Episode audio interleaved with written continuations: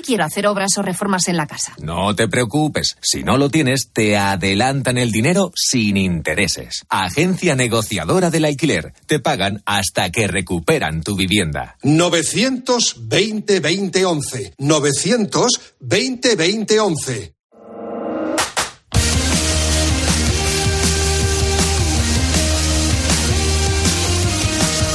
José Luis Corrochano. Deportes en Mediodía, Cope. Estar informado.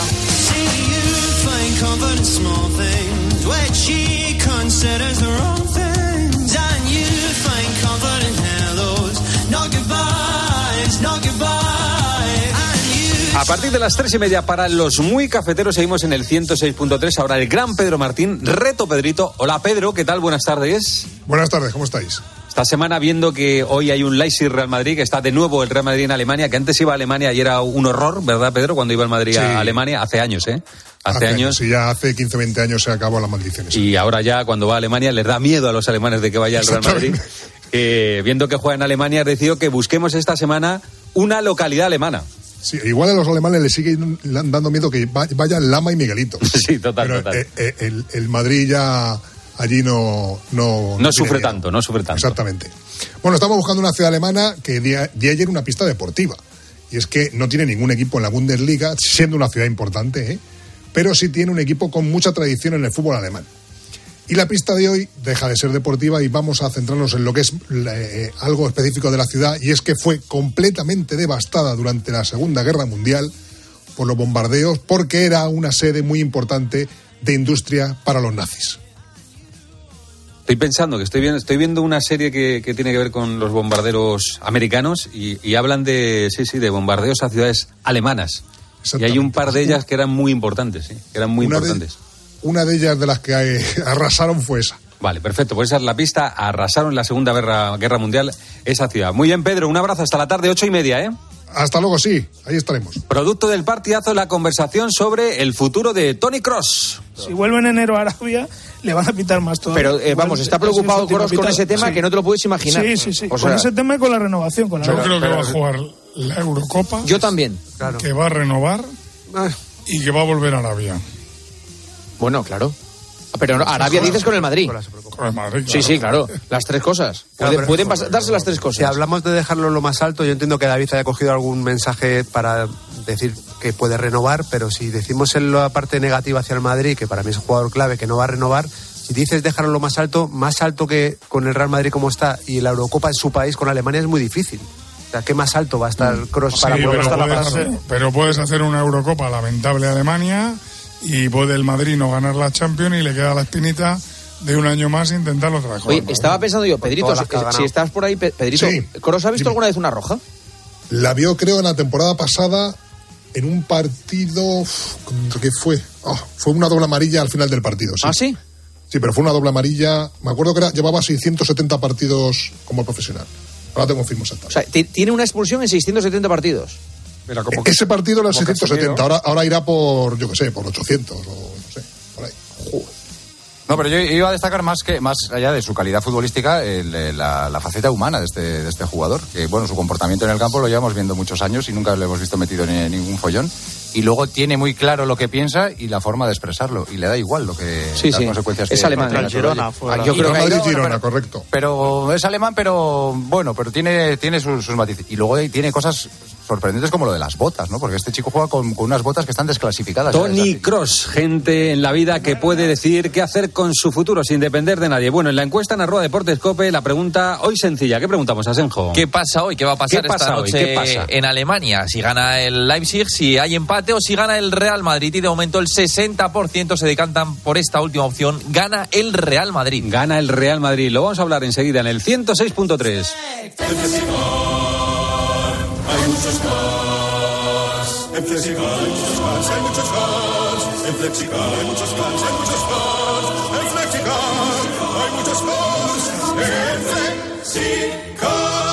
Flexicar, muy flexi, muchos cars. En Flexicar. Soy Eduardo Molet y organizo la tercera Feria Senior de Madrid. Encontrarás servicios y empresas de salud, viajes, espectáculo y ocio. El día 16 y 17 de febrero en la Sala Trust del Wizzing Center de Madrid.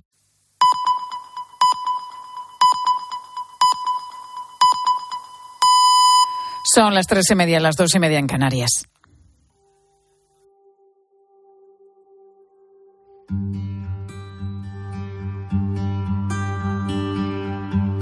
Pilar García Muñiz. Mediodía Cope.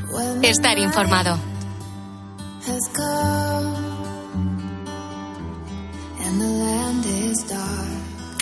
Esta es una de esas historias extraordinarias que la verdad nadie se explica. ¿Cómo puede pasar algo así?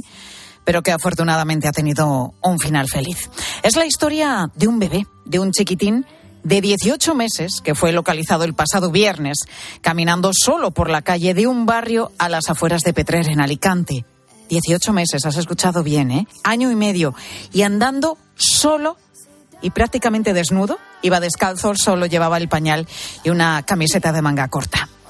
Eran las 7 y 40 minutos de la mañana y además llovía. Un vecino de la zona lo escuchó llorar y gritar mamá de forma insistente. Vio al chiquitín, lo metió entonces en su coche para resguardarle de la lluvia y del frío y llamó inmediatamente a la policía. Y el estaba llorando con un ataque de ansiedad, llamaba a su madre, estaba muy nervioso, lo arropamos. Llévanos con tu mamá, ¿dónde está tu mamá? y él pues nos indica una dirección, ten en cuenta que es un niño pequeño no, no habla, simplemente balbucea. Por aquí, por aquí, mamá, en fin, nos va indicando el camino y en esa misma calle un compañero pues localiza a la madre. Francisco José Martínez es uno de los dos agentes que, como escuchas, atendió al bebé en ese coche. Consolaron como pudieron al pequeño y consiguieron además que con tan solo un año y medio, entre gestos y balbuceos, este indicara dónde vivía. Y allí llegaron. Y bueno, pues cuando se nuestra sorpresa cuando entramos a la casa y, encontramos un colchón tirado ahí en el comedor, en síntomas evidentes pues, de que había habido ahí una especie de fiesta en la que habían estado consumiendo alcohol, estupefacientes, vemos pues, mucha suciedad, pañuelos con sangre tirados por el suelo, la casa no tenía ningún tipo de condiciones. La madre les dijo que acababan de llevar al padre del bebé a su lugar de trabajo y que mientras tanto había dejado al pequeño al cuidado de una persona que al parecer se había quedado dormida. El caso es que el niño ha pasado a disposición de servicios sociales, que ahora ha decidido que quede bajo tutela de su abuela materna. Y todo mientras se lleva a cabo una investigación que va a tratar de esclarecer qué es lo que pudo pasar para que un bebé de 18 meses saliera de su casa solo, prácticamente pues sin saber andar es que con 18 meses pues ha dado sus primeros eh, pasos y muchos de, los niños a esta edad pues es que se van tambaleando porque no tienen todavía seguridad. Es que podía haber pasado cualquier cosa. Le podían haber atropellado, estaba lloviendo, imagínate el frío. Tantas y tantas cosas que a todos en algún momento, siendo madres o padres, se nos ha pasado por la cabeza simplemente imaginándonos que nos despistamos y perdemos a nuestro bebé un solo instante. Menos mal que apareció ese vecino una, cosa de las más impactantes que he visto en mi carrera profesional, sí. que quiero es valorar la actuación de este vecino, no, no, que es el auténtico héroe de, de todo esto, ¿no? Quien, por suerte, porque este niño tiene un ángel, pues estaba ahí en ese momento. Porque casualmente hay un bar ahí, pero los viernes por la mañana cierra y este hombre iba a tomarse un café, el primer café de la mañana allí, y nos lo comentó. Dice, si no iba a venir porque los viernes cierra, lo que pasa es que, no sé, como si alguien me hubiera dicho, vete que igual al viento. Que lo que podía haber sido una desgracia, pues se quede en una triste anécdota un vecino que se convirtió en el ángel de la guarda desde pequeño. Ya ves que la vida nunca deja de sorprendernos.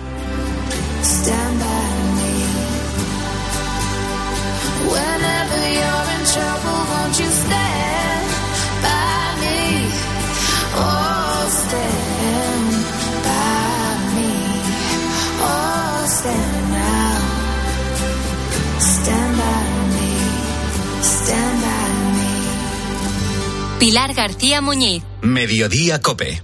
Estar informado. Pilar García Muñiz. Mediodía Cope. Estar informado. El dato es más que significativo. Fíjate, en lo que llevamos de, de este año, de 2024, se han batido ya 68 récords de temperaturas en diferentes puntos de nuestro país. Telita, ¿eh? 68 récords. Claro, acuérdate de las temperaturas que teníamos, por ejemplo, a finales de enero, que no eran ni medio normal. 30 grados en Valencia, 28 en Murcia, 25 en Bilbao, 22 en Teruel, en enero, ¿eh? El tiempo está loco. Esto es algo que decimos mucho, ¿no? Y tiene una consecuencia inmediata para las alergias, que se adelantan y en muchos casos también se agravan.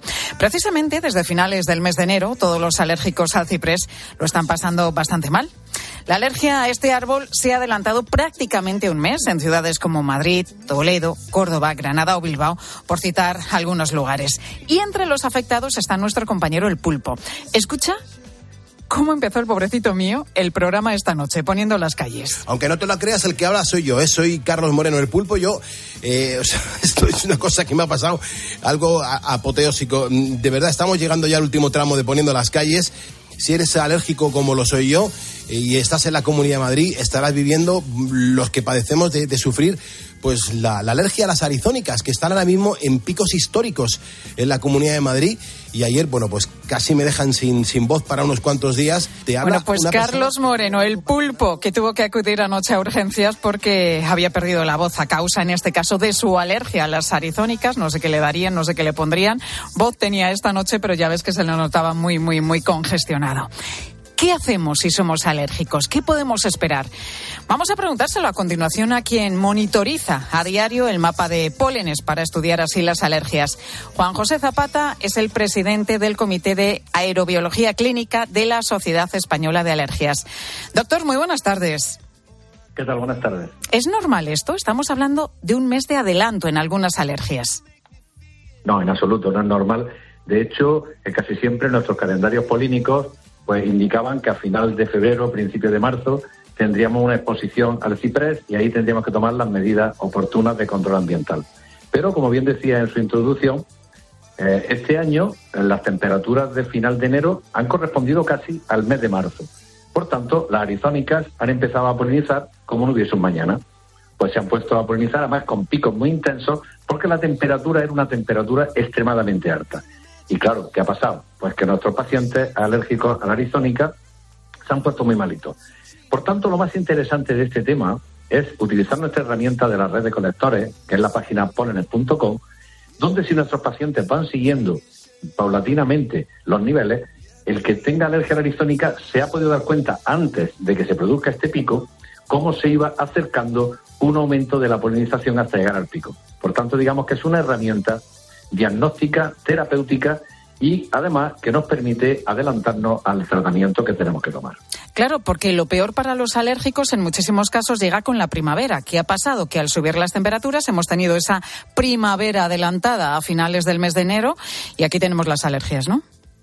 Correcto. Quiere decir que eh, una, una temperatura como esta ha hecho que se adelante la estación y lo que no sabemos es qué pasará eh, con las gramíneas que deben de polinizar en abril que por cierto, el año pasado lo hicieron también un poquito antes, porque si no acordamos, el, año pasado fue uno de los años donde se han tenido prácticamente todos los récords de temperatura.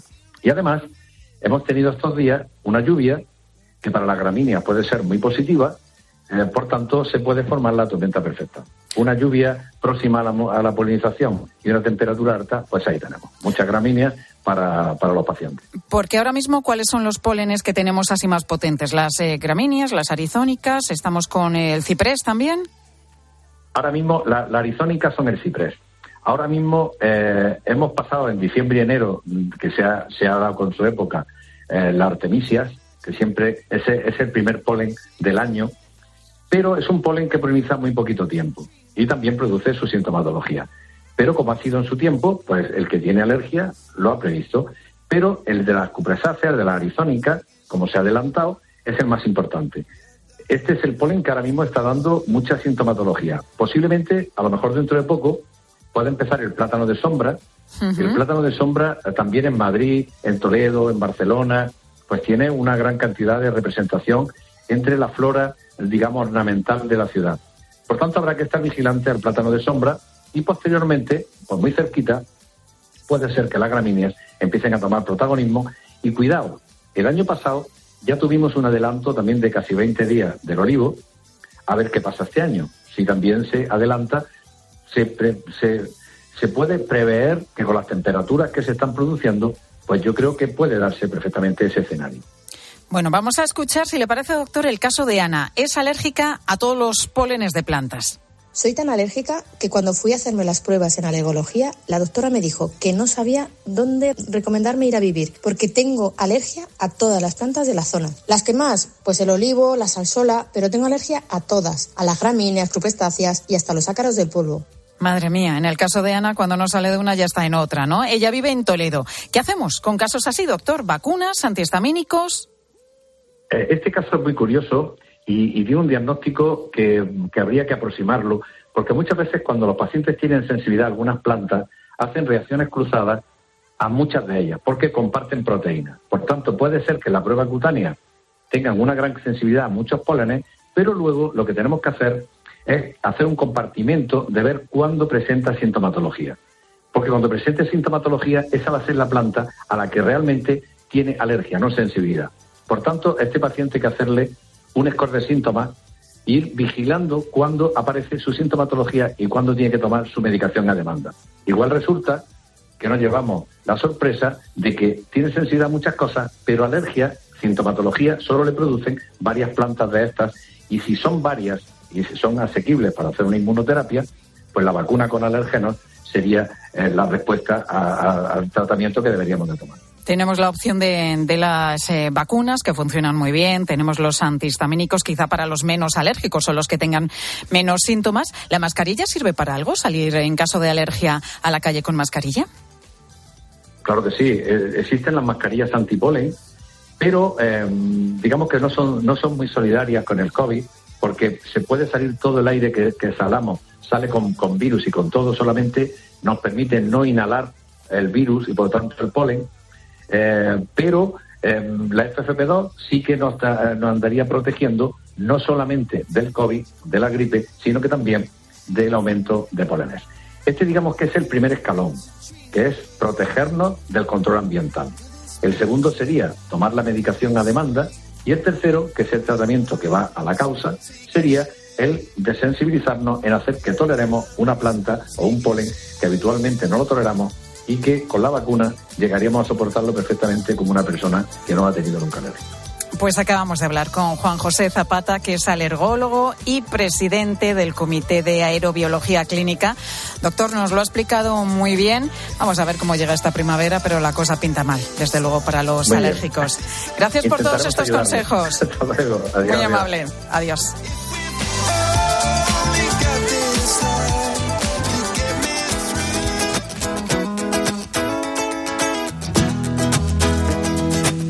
Y 42 minutos de la tarde seguimos en este mediodía COPE, en este día en el que estamos celebrando pues el Día Mundial de la Radio, el medio que mejor nos acompaña. Da igual en qué lugar, da igual en qué circunstancia te encuentres, siempre que necesites una voz que te acompañe, ahí estará la radio. Oye, Siri, ponme la cadena Cope. De acuerdo. Ahí va el podcast Noticias Cope. Ahora es tan sencillo como pedirle a un altavoz inteligente que te sintonice la radio, ese medio que los más agoreros pensaban que iba a desaparecer con la llegada de la televisión, internet o las plataformas de streaming. Pero que ya ves que ahí sigue, ¿eh? adaptándose a los nuevos tiempos y reuniendo casi 32 millones de oyentes por toda España cada mes. La radio es compañía, como te decía hace un momento, pero es también imaginación. La radio, por supuesto, es también emoción. Es, por supuesto, información, entretenimiento y también tiene su puntito de nostalgia. Por eso, Juan José Roncal colecciona radios. Él empezó a los 14 años a trabajar en la fábrica textil que su familia tenía en Zaragoza y lo primero que, que hacía nada más entrar por la mañana por la puerta de la fábrica era encender su transistor. Y así durante muchos, muchos días de su vida. Hubo un momento en el que dijo, oye, me voy a comprar una radio de colección. Y le gustó la sensación que le transmitió tenerla expuesta. Y llegó la segunda, la tercera. Y así pasaron los años hasta llegar a las más de 400 radios que tiene a día de hoy, muchas de ellas auténticas joyas. Juan José, ¿cómo estás? Muy buenas tardes. Buenas tardes. Más de 400 radios, qué barbaridad. Oye, ¿cómo empezaste con, con esta colección? Bueno, pues como la filatelia se fue al garete, pues mm, soy coleccionista, entonces medio por las radios y la verdad es que bendita la hora, porque además ha sido una herramienta con la cual he vivido toda mi vida, porque me dedicaba a la confección y nada más entrar en el taller lo primero que hacíamos era enchufar la radio. Entonces, no sé, es algo que después ya me fue cogiendo el gusanillo y de una a dos a 20 a 40, pues hasta 400. Que, que bueno, que son muchísimas. ¿Dónde las consigues? ¿Dónde las has ido comprando? Bueno, pues voy por todos los mercadillos donde, donde me desplazo, pues por Alemania, al sur de Francia, Luego por internet consigo bastantes cosas de Estados Unidos. Mi hijo, que va a muchas ferias también por ahí, pues me trae cosas. En fin, anticuarios, es que me recorro todo lo que puedo por ahí. Y siempre sale alguna cosa nueva. Radios además de muchísimas épocas. ¿Cuál es, por ejemplo, la más antigua que tienes?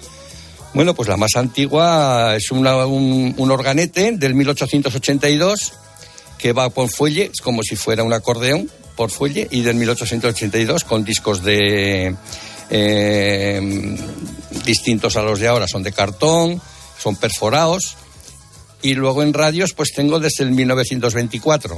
En radios de válvulas, ¿eh? Hablamos. Ujú. Juan José, de las 400 eh, radios que tienes, funcionan muchísimas, porque tú además de ser coleccionista, también eres un manitas, las arreglas, ¿no? Sí, y aparte tengo un amigo también, eh, que es Alfredo, que me echa una mano a lo técnico, lo interior, y yo los exteriores sí, que los hago bien y me gusta mucho, pero el interior me lo hace él y viene todas las semanas un día y la verdad es que pues gracias a él también tengo la colección que tengo. Oye, ¿y dónde, dónde tienes esta colección tan importante de, de transistores? ¿Dónde las guardas? Porque son Bueno. 400, esto requiere un espacio Sí. importante. Sí, y en casa no tengo ninguna, ¿eh? No me dejan. ¿Y dónde las tienes? Bueno, pues las tengo, nosotros nos dedicamos a la confección. Entonces, mi hijo que se ha quedado con el negocio, pues me deja estar allí y bueno, hasta el día que me diga hasta aquí hemos llegado y a ver qué hago con ellas. Porque de momento tu intención es seguir comprando más radios, quieres seguir ampliando la colección. Sí, sí, sí, yo me lo paso muy bien, disfruto mucho con ello y la verdad es que no llevo idea de dejar esto, es que además esto es una droga.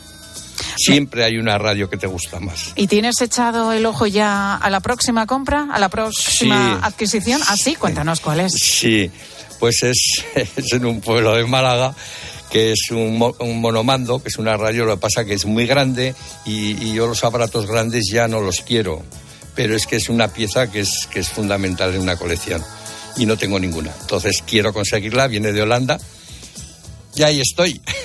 Que, que- que está en manos de un particular y estás en negociaciones. Sí, sí, sí. Bueno, pues vamos a ver si se materializa también esa compra para que tengas esa Hombre, radio tan, tan especial. Espero que sí, espero que sí. Juan José, además de esos momentos en la fábrica familiar con la radio de fondo que nos contabas, Mm. ¿cuál es tu primer recuerdo radiofónico como oyente? Ese momento que, que siempre te viene a la cabeza, el más emocionante. A ver, había muchos y como éramos chicos jóvenes, porque yo empecé en la confección a los 14 años, pues es- ibas con esas chavalicas y llamabas a Tudela, por ejemplo, que yo soy de un pueblo de Navarra, de Cascante, y, y llamabas a Tudela y felicitabas su cumpleaños, tal, te dedicabas la canción, en fin, había muchas cosas, luego novelas, había muchas cosas que no sé, es que ha sido fundamental en nosotros. Eran trabajos manuales y estabas muy entretenido. Como medio de comunicación, pero buena. como compañía, ¿verdad? Claro, claro, como comunicación es muy bueno, pero como compañía desde luego es, es fundamental. Y seguirás mí, ¿eh? escuchando la radio. Por supuesto, nada más que dentro, no una, dos tengo siempre puestas. ¿Y, y cómo la escuchas? Claro, un hombre como tú, coleccionista de toda la vida de radio, ¿sigues escuchando la radio en el transistor o te has pasado eh, A ver. Al- a lo digital? ¿Lo escuchas a través del móvil? ¿Cómo el, lo haces? El problema, el problema que hay es que no nos quedan más que dos emisoras en onda, en onda media, entonces no podemos oír más que dos. Pero bueno, cuando las ponemos en marcha y demás, pues con oír esas dos que hay, que están en el aire, pues ya está. Pero si no, pues cogemos, pues por supuesto, a mí la COPE me encanta, la tengo todos los días, porque además en información a mí me gusta mucho. Y luego, bueno, pues no sé, depende en el momento que estás, buscas una emisora o buscas otra. Eso está Sí, claro. o también en el momento que- donde dices, ahora quiero Claro. escuchar música, me quiero relajar un Exacto, poco, no tanta noticia, exacto. ¿no? Exacto, así es, así es. Oye, ¿te has planteado hacer, Juan José, una exposición con todas las radios que tienes? Hombre, ya llevo unas cuantas. La, la ventaja que hay es que donde hago la exposición, un día hago una visita guiada con el colegio que corresponda o que la dirección de- del centro me, me diga. Qué bueno. Y es, muy, y es muy bonito, muy bonito porque además les doy una documentación en la cual les digo quién creó la radio, eh, la cronología es de la, de la historia de la radio. Entonces, pues desde el 854, eh, de James Glenn en fin, un- un- una serie de historias que les gusta y se la llevan y se la leen. Y bueno, en un momento dado les sirve un poco de información también. Pues la historia de la radio es lo que les transmites y lo haces desde tu profundo conocimiento porque desde luego sabes mucho, sabes mucho de este medio de comunicación y de los aparatos en sí. No obstante, pues tienes una colección importantísima de más de 400 radios, ni más ni menos. Juan José, que sigas con esta colección y esta afición tan bonita que tienes y que sea por muchos años. Viva la radio. Pues muy bien, exacto, viva la radio. Un abrazo grande. Igualmente, gracias.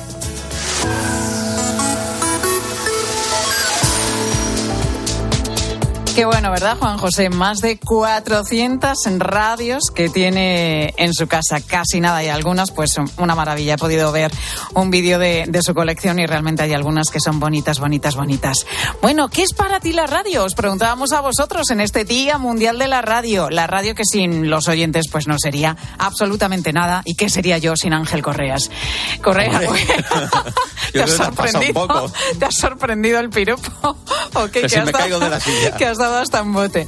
Bueno, ¿qué nos han dicho los oyentes? Bueno, eh, muchos oyentes han participado porque ellos son los protagonistas de la radio, que están siempre ahí al otro lado. Por eso la radio tiene sentido, por ellos. Y para María José, la radio es como una amiga, una compañera, se siente acompañada y desde luego que la escucha bastante. Y yo quería decir que oigo la radio en un transistor grande, pero de pilas. Y si se me acaban las pilas, pues también lo puedo enchufar, pero normalmente de pila porque lo llevo para la casa, para arriba, para abajo y voy haciendo todas las cosas. Recuerdo a mi padre oyendo mucho a José María García y se enfadaba mi madre y recuerdo la anécdota que decía mi madre, Jesús, no ponga en la radio, eh, todo el día la radio y, y, José María García, es que me tengo yo que acostar todos los días con José María García en vez de contigo, parece que me acuesto con él, voy a tener que ir a conocerlo.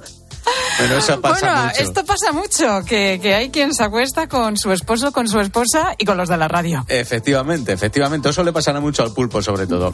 Bueno, Tomás es camionero y siempre lleva la radio puesta. Yo pongo mi teléfono conectado al camión y lo escucho, me hace súper compañía. Escucho la radio siempre. Y siempre llevo Cope Madrid. Esté donde esté, en Barcelona, en Bilbao, en Coruña, siempre escucho Cope Madrid si me entero de las noticias de mi ciudad. Muchas gracias, Tomás. Muchas gracias por, por escucharnos. La verdad que fíjate, eh, con las horas de coche, de camión, en este caso que hacen los transportistas, Sí, pues señor. la radio, desde luego, es la mejor compañía para ellos. Sí, fíjate, al volante, ¿no? Esas profesiones de volante, por ejemplo, los taxistas, cualquier tipo de También, conductor. incluso los agricultores, eh, que van con la radio, Hombre, en el claro, tractor. por supuesto, como Imagínate ahora ser. con las protestas. Pues mira, mira dónde está César Lumbreras, precisamente por eso. Bueno, Javier tiene muy buen recuerdo de la radio.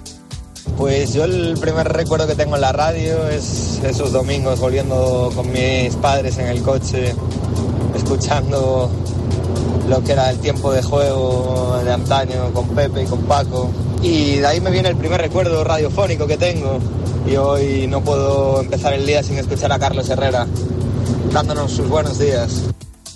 Bueno, pues los recuerdos de, de los deportes, ¿eh? de esos Hombre. partidos que, de esas jornadas maratonianas los fines de semana. Yo creo que sí, que es uno de los primeros recuerdos que tienen muchos niños, ¿no? La infancia, cuando van en el coche con los padres y van escuchando, pues eso, el tiempo de juego. A mí me pasaba mucho eso, cuando te tenías que montar y te ibas del pueblo y decías, jo, que no me quiero ir y tal. Y por lo menos al final acabas pensando, mira, voy escuchando el fútbol.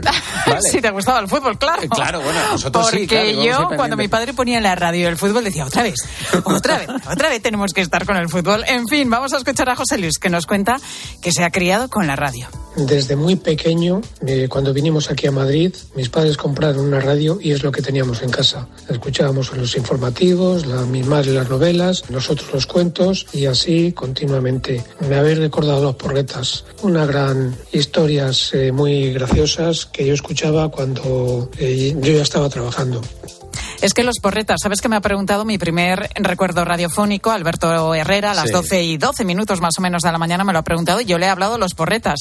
Claro, como él es tan joven, pues pensaría que los porretas, joven. que los porretas pues son unos tiraillos por ahí, ¿no? Le he tenido que explicar que los Era algo porretas más. era una radionovela que escuchábamos pues los niños de finales de los 70, primeros de los 80, escuchábamos, es que era muy breve, tú bueno, tú eres un poquito más Uy, joven no. también. Bueno, que los porretas y nos íbamos todos corriendo al colegio. Pero él no sabía lo que eran los porretas.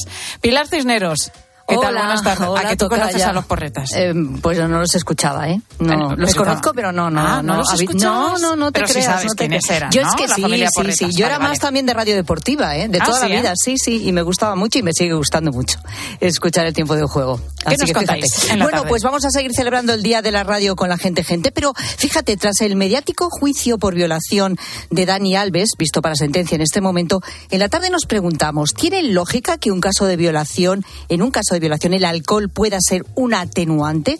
Lo vamos a explicar dentro de un rato. En la tarde de COPE con Pilar Cisneros y Fernando de Aro. Pilar García Muñiz. Mediodía Cope. Estar informado. La radio es la compañía más perfecta que uno puede tener. Incluso en las nuevas formatos permite no solamente ser una compañía, sino ser un, un cajón de contenidos que tú puedes llevarte contigo. La radio tiene que ver con la escucha. Ahí se produce una conexión a través de un órgano al que es muy difícil mentirle, que es el oído. Imanol Arias, actor. 13 de febrero, Día Internacional de la Radio. Gracias por confiar en nosotros. Creo que la radio tiene el mismo futuro que tengamos los seres humanos ganas de conocer dónde estamos y quiénes somos. ¿Perdona? ¿Que ahora Movistar Prosegura Alarmas incluye una garantía antiocupación? Uf, ya verás cuando se entere mi perro. Ningún guardián puede competir con Movistar Prosegur Alarmas, la primera y única alarma con garantía antiocupación, que no solo disuade y protege, ahora también se compromete contra las ocupaciones. Contrátala en el 900-222-250 o en movistarproseguralarmas.es. Te lo digo o te lo cuento. Te lo digo. No tienes seguro para mi coche eléctrico. Te lo cuento. Yo me voy a la mutua. Vente a la mutua y además de las mejores coberturas, te bajamos el precio de tus seguros, sea cual sea. Llama al 91 555 5555. Te lo digo o te lo cuento. Vente a la mutua. Condiciones en mutua.es. La gama eléctrica Citroën Pro se carga en la descarga o cuando acabas la carga. La de cargar, no la del punto de carga que viene incluido. Y cargado viene también tu Citroën Iberlingo desde 20.990 euros con entrega inmediata. Vente a la carga hasta fin de mes y te lo contamos. Condiciones en citroen.es. Hola, soy Mar Márquez, piloto de MotoGP. Justo ahora salgo de entrenar, que ya toca volver a casa. Pero ¿sabes que ahora podemos hacer todos estos viajes diarios más sostenibles con los nuevos combustibles 100% renovables de Repsol y sin tener que cambiar de coche? En tu día a día, algo nuevo te mueve con los combustibles 100% renovables de Repsol que puedes usar ya en tu coche. Encuéntralos en más de 50 estaciones de servicio y a final de año en 600. Descubre más en combustiblesrenovables.repsol.com. Quiero un auto que me mole. Nuestra oferta es enorme. Yo mi coche quiero tasar. Nadie le va a pagar más. En la huellas quieres buscar. El de Sevilla de Perlas me va. Te lo traemos de saldo está. 15 días para probar, mil kilómetros para rodar.